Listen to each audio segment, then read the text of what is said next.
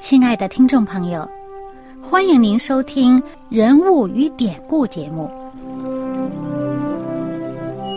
欢迎收听《人物与典故》。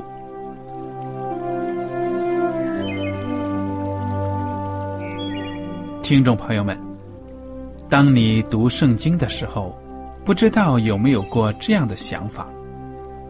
生活在几千年前的圣经人物，与我们这生活在二十一世纪的人有什么相关吗？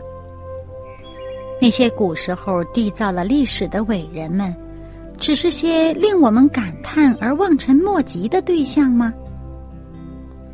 那些败坏了品德的小人和有负圣托的失败者，难道只是为了让我们嗤之以鼻吗？在这个人物与典故的节目里，我和小燕将与大家一起，通过圣经中的人物和他们的事迹，看看我们能从他们的故事中得到哪些启发，以便用正确的态度来对待我们每天所面对的生活和挑战，共同奔走天国的旅程。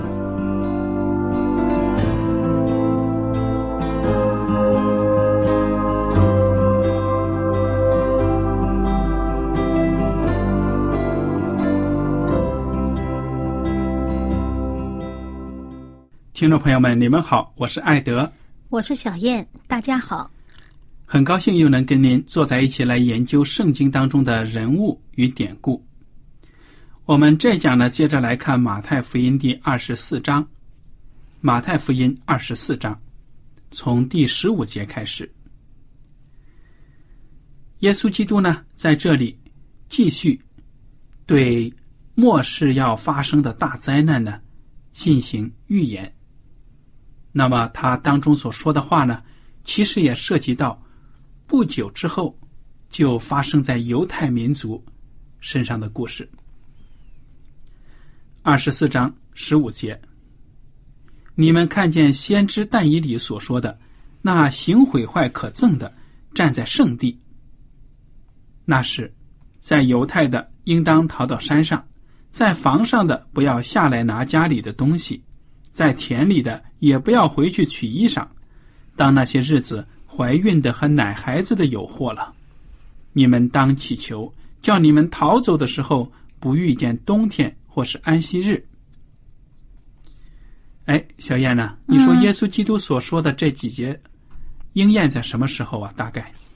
哎，就是跟上一次我们所讲的一样呢，就是在公元七十年的时候。呃，罗马人占领耶路撒冷，攻占耶路撒冷，攻陷了，又把他们这个呃呃屠城啊，哎，对，把他们这个圣殿呢，不但是拆了，还烧了，呃，东西都抢了。那么在那个时候呢，正像这个但伊里所说的，他当时他们这个占领军呢，把他们的这个军旗呀，就插在他们占领的这个。呃，圣殿的这个地方，那么他们的军旗上面是有罗马皇帝的徽号的啦。那么在有些地方呢，我们知道罗马帝国很大啊，在他们的帝国版图之内呢，嗯，很多地方都是把这个罗马皇帝徽号，他们是当神来拜的。所以这个呢，正好就是一个一个异教的一个一个拜拜拜外邦的神的这样的一个国家。那么，而且把犹太的教假神。对了，把这个圣殿给毁了，嗯，正应验了，就是说呢，行毁坏可憎的，对不对？嗯，非常的可憎的这样一种这个宗教的军事势力。嗯。那么，耶稣基督还劝了，在犹太的应当逃到山上，在房上的不要下来拿家里的东西。也就是说呢，你。不管你在什么地方呢，你看到这些兆头呢，你千万不要去顾念这个世上还有的这些财物啊、用品啊等，嗯，你就赶快逃命。哎，对，这个事儿呢，就是在后来啊，呃，当呃基督徒他们遇到这些事情的时候，他们回想起。以前耶稣所讲过的这些话，耶稣对这个使徒们讲过这些话呢，他们想起以后呢，所以基督徒在当年的这个公元七十年这场大灾难里面呢，他们就都逃逃脱了，没有被杀。对。但是当时在城里面那些人呢，真是据说有上百万的犹太人都丧命。嗯那么根据历史记载呢，说这个罗马军队包围这个耶路撒冷城呢很长时间的，有一段时间呢不知道什么原因，他们撤兵了一段，嗯包围放松了一下子，嗯就在这个岔口上了，基督徒想起了耶稣基督的这个预言啊，就趁机呢逃出了城。嗯没有再回来。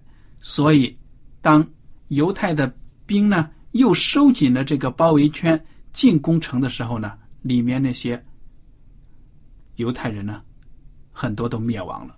嗯，他们是不相信主耶稣的预言呐、嗯，我相信这些基督徒不可能说是，哎呀，这么大的事儿就我知道，我不告诉你。我们旁边的邻居，我不告诉他，不会的。他们那时候这种传主耶稣这个福音的这个热诚是非常的高的。嗯哼，嗯，他们要让万民知道嘛。耶稣对给他们的使命就是要让万民知道这福音，要传遍天下，所以他们都是宣讲。可是呢，有些人信，有些人不信。信的人呢，就在这件事上，这个迫在眉睫的这个灾难临到的时候呢，他们就逃脱了。嗯，那不信的人留在城里的，就灭亡了。嗯那么，耶稣基督为什么在二十节说：“你们应当祈求，叫你们逃走的时候不遇见冬天或是安息日？”什么意思啊？哦，这个冬天呢是他们在呃夏季的时候有一些他们的这个河呀是比较干，啊干的。那么但是在冬天的时候水涨啊，所以会被这个河流阻碍。他逃的逃的时候呢，可能因为这个水大过不了河呢。阻碍了他们这个逃跑，所以以至于有一些人就会呃，因为他这个逃的过程当中耽搁了呢，就被杀。我想啊，最主要的是冬天，可以说这个寒冷啊，就能够致一些人丧命，对不对呀？那么寒冷的冬天，你想，有的时候军队作战呢，食物都找不到，很难找啊。如果下大雪盖着地，那食物都很难找，那可能就会冻死啊，什么都会有的。所以我想，冬天最主要是也是不方便，正好大逃难的时候碰上冬天，的确是很艰难，不像夏天有的时候果子啊都有，对不对啊？嗯嗯那么还有就说安息日，我想如果敌人进攻的时候正是安息日，你说犹太人在安息日都在什么地方啊？很可能就集中在这个会堂里会堂里敬拜。哎呀，那更是容易被这个敌人给屠杀了，是不是？嗯所以我想这也是耶稣对他们的怜悯，嗯已经把将来发生的这个灾难已经精确到这样的一种地步讲给他们听。还有说这些奶孩子的呀、怀孕的呀，因为行动不方便嘛，对呀、嗯所以真的是战争呢，在这个世界上所造成的痛苦、灾难实在是太多了。我们真的愿呢，上帝和平的国能够降临，这就是我每一个基督徒的心愿了。嗯，好，二十一节开始，请你给我们读一读，分享一下好吗？马太福音二十四章二十一节，因为那时必有大灾难，从世界的起头直到如今，没有这样的灾难，后来也并没有。若不减少那日子，凡有血气的，总没有一个得救的。只是为选民，那日子必减少了。那嗯，那么这一段呢，就讲到了说这个幕后的灾难是非常非常大的，对不对呀？嗯耶稣基督说：“你们现在已经看到这个世界啊，你都觉得受不了了，将来还有更严重的。而且呢，上帝已经怜悯他的百姓了，就是为了自己的百姓呢，把那个受苦的日子已经减少了，对不对啊、嗯嗯好，请小燕呢继续给我们读下去。嗯，二十三节开始，那时若有人对你们说基督在这里，或说基督在那里，你们不要信，因为假基督、假先知将要起来显大神迹、大奇事。倘若能行，连选民也就迷惑了。看呐、我预先告诉你们了。若有人对你们说：“看呐、基督在旷野里”，你们不要出去；或说：“看呐、基督在内屋中”，你们不要信。闪电从东边发出，直照到西边。人子降临也要这样。尸首在哪里，鹰也必聚在那里。嗯，你看，耶稣基督又讲到了在末世的时候，假先知、假基督会纷纷的出现，对不对呀？嗯迷惑人呢、耶稣基督说呢，这些人出来呢，千万不要小看他们，他们还能行神迹呢。哎，神到什么地方呢还？有大骑士呢。啊，神到什么地方，骑到什么地方呢？连选民已经得救的百姓，本来觉得大家都觉得信心很稳，这样的人呢，都动摇了。嗯，所以呢，前面耶稣不是说吗？为了这些选民的缘故，那些日子必减少了。嗯，否则的话呢，你连选民都迷惑了，都被这些大骑士、大神迹迷惑了，那不没有这个得救的人了？对呀、对呀、所以上帝是怜悯他的百姓的。嗯，因为人的毕竟这个智慧啊有限，魔鬼不是傻子，魔鬼可厉害，他聪明的很，他也能够行一些这个呃超乎寻常的一些事情，呃，比如说超自然的能力，他也可以运用。嗯哼，那你现在人，如果你以为那些超自然的能力一定是来自上帝的话，那你就会被迷惑了。嗯。所以我们看到有一些哈、现在呃，西方也是有一些呃，说是是上帝圣灵的工作，那他们有一些什么特别的聚会，是特会所谓的，嗯，有些呢就是说好像医治的什么什么特别的聚会，哇，恨不得这一个聚会里面宣称啊，号称来聚会的人，你有什么毛病都好了。嗯哼，但是这个聚会你怎么分辨他是上帝的圣灵的工作，还是魔鬼的工作呢？嗯嗯，你要看他这个果效是什么，他要把人往哪个方向去引。嗯哼，你如果说引导人更加坚定的与上帝同行，更加相信上帝借着圣经告诉我们的真理的话，对不对？我们要以这个圣经为衡量的基础和标准。可是呢，很多这些特会，它是把人引到呢，去相信那个主持人、主讲者的这个能力。嗯有的甚至由于他让人觉得他讲到很有这个能力，那些人就变成甚至有点这个个人崇拜的意思似的，追逐着这些呃讲道者。他到嗯哪里去开讲道的布道会，他到哪里去演讲，那些人就跟着跑。超级布道家，所以人也不知道是去听耶稣基督的信息呢，还是听这个人的口才啊。嗯那么，耶稣说了，大家都要小心，而且呢，其实说起来也很简单，你怎么分辨假基督呢？哎呀，人对你说基督在这里，赶快来呀！基督在那个屋子里，赶快去啊！耶稣说：“你们都不要去。”嗯这一点就说明耶稣基督在末世的时候呢，不会神秘的出现在我们当中，对不对呀、嗯这一点你你要确信了，那撒旦很多诡计呢，对你来说都没有用的，不管他显出什么样的神迹来。因为从这个经文当中，我们可以看到啊，耶稣基督在末世的显现，会是全人类都看得到的，嗯，全世界都看得到的。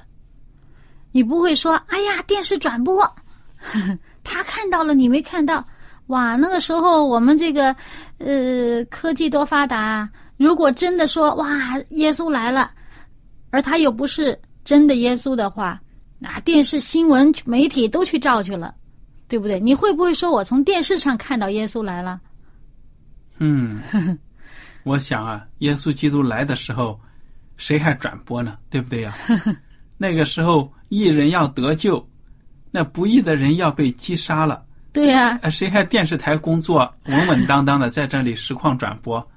没有的事儿了。对呀、啊，曾经就有人这样宣称啊，这个耶稣基督来了，电视台就去转播了，还真有人信，嗯，对吧？所以没有轮到他转播了，我们大家都会看到耶稣基督了。嗯哼，嗯，你看到他，你还活着，哇，欢喜快乐迎接与上帝同在的日子来到。哎，你看到他，你如果不是那个得救的一份子，你恐怕已经就被击杀了，因为上帝的荣光照耀。对呀。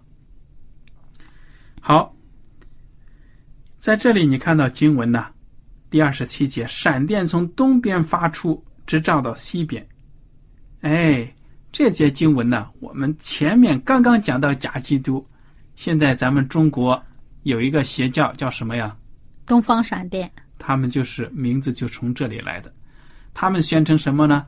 他们说：“哎呀，现在我们当中已经有一个女基督了，而且呢，我们这新的福音呢，要从我们中国开始往西方传，所以是闪电从东边发出，直照到西边还说挺公平的。啊。以前的那个基督是男的，现在来个女的。对呀、完全是胡说八道，正好是耶稣基督所预言的这个假基督。嗯，常常说：“哎呀，这个女基督在什么什么地方，什么什么地方啊，什么的，搞得很神秘，谁也见不到。”但是呢，很多人还是被迷惑了，对不对啊？嗯，很多国内的教会呢，被拆的四分五裂，而且这个东方闪电，他们传福音呢，所谓的福音呢，他们所传的这种福音呢，手段可是非常的毒辣的，用这个金钱引诱美女去引诱，甚至呢暴力威吓、打伤禁锢、哎，软禁，非法软非法禁锢，什么手段都用。我们就看到呢，你说如果是真正的福音，耶稣基督传的福音，会用这种残暴的手法、诡诈的手法吗？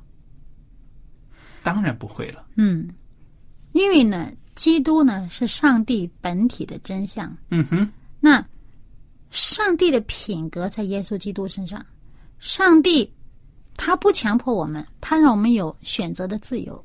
耶稣基督也是一样。嗯，所以，如果你认为某一位是基督，而他却是这个逼迫、强迫你跟从他的话，嗯，让你没有选择的权利、没有选择的机会的话呢，这个要存疑了，嗯要，小心了。对呀、好，我们接着着就往下看第二十九节。那些日子的灾难一过去，日头就变黑了，月亮也不放光，众星要从天上坠落，天势都要震动。那时，人子的兆头要显在天上，地上的万族都要哀哭。他们要看见人子有能力、有大荣耀，驾着天上的云降临。他要差遣使者，用号筒的大声，将他的选民从四方，从天这边到天那边，都招聚了来。嗯，你看这个二十九节呢，描写的是末世的一些自然现象，其实这些都已经应验了，一对不对？天象好像是这个宇宙上面的一些征状，呃，一些征兆。那么从地球上往上抬头看呢，就是天象喽，嗯，对不对？说那个日头就变黑，月亮也不放光，众星要从天上坠落。这些呢，我们知道在历史上，在北美地区啊，其实在这个十九世纪的时候就已经应验了。那么当时呢，就在这个美国的东北部啊，就有这么一天，突然之间伸手不见五指了。这一天呢，越来越暗，到最后呢，大家都要在屋里面点灯啊，来看清对方。而且这天文学家、什么科学家也没有找出任何的根据。一般我们都想，哎呀，那肯定是日食喽。嗯，但是呢，没有当时的天文记载没有日食发生。为什么那么黑呢？说当时这个出去工作的这些农田里的农夫啊，他们赶的那些牛啊、马呀、都想回回家了，以为天黑了嘛，连那个。所有的动物都感到感觉到很混乱，不知道这时间怎么会变成这样子。而且当天晚上那个月亮出来的时候啊，很晚的时候那月亮出来了，是血红色的，月亮也不放光。耶稣基督在另一个地方就讲那个月亮呢，红的像血。所以呢，我们就看到末世的时候啊，这样的兆头出现了。哎。在这之后呢，可以说没有太久啊，我们就知道这个复临运动就兴起了。所以我们看到这个末世的征兆真的是连在一起的。那么也就是在这个十九世纪所发生，离我们现在看起来好像也不是很远，也不过两百年的时间。嗯，但是我们现在所看到的世界上发生的事情呢，已经是一波又一波。是前人呢都想象不到的，对不对呀？嗯，而且呢，在那之前呢，就是离这个我们所谓的黑暗的中古时期很近呢。嗯哼。现在我们觉得我们现在多文明多发达哇，圣经啊到处都有，但是在那之前，想得到一本圣经，哎呀，别说咱们中国人了，连这个外国人。他们自己得到一本圣经也不是容易的事，对呀。那个工业革命，呃，之后才有机器，慢慢有这个机器啊，印刷啊，这些印刷术的这个发展呢，才有大批量的印圣经，而且也得他们当时的这些呃，好像这个教会啊，允许印才可以呢。最早的时候，这些印圣经的权利都被掌握在这个天主教的手里，不会让你们轻易的印圣经的。对呀，所以圣经的知识呢，在那之后，这是传播的特别的快，极其的迅速。对了，从工业革命之后，对不对啊？嗯。当时我们知道这些，从英国呀，还是欧洲这些圣经协会，还有一些差会派出来传道士到非洲啊、亚洲啊。偏远的地区传福音，那么到现在你看看，我们现在各种科技手段都用上，我们的福音呢，已经传的是大部分地方也都传到了，对不对啊？嗯。所以就从这个呃福音圣经信息的这个传播这种迅速的状态来看呢，我们这个末世的时候也是到了，这耶稣再来的日子很近很近的了。对了，那么我们看到呢，第三十节说，那时人子的兆头要显在天上，地上的万族都要哀哭，他们要看见人子有能力、有大荣耀，驾着天上的云降临。这就是我们现在等待着要应验的耶稣基督复临的现象，对不对呀？嗯。当耶稣基督来的时候，圣经讲的很清楚，是驾着云呢，在天上出现的。不是说秘密的，哎呀，耶稣在那个屋子里啊，耶稣在某某地方啊，哪个村子里？不是的，圣经已经讲的非常的清楚。弟兄姐妹们，在这个耶稣复临的事情上呢，你一定要根据圣经，坚信这个信念，千万不要被那些假基督、假先知给迷惑了。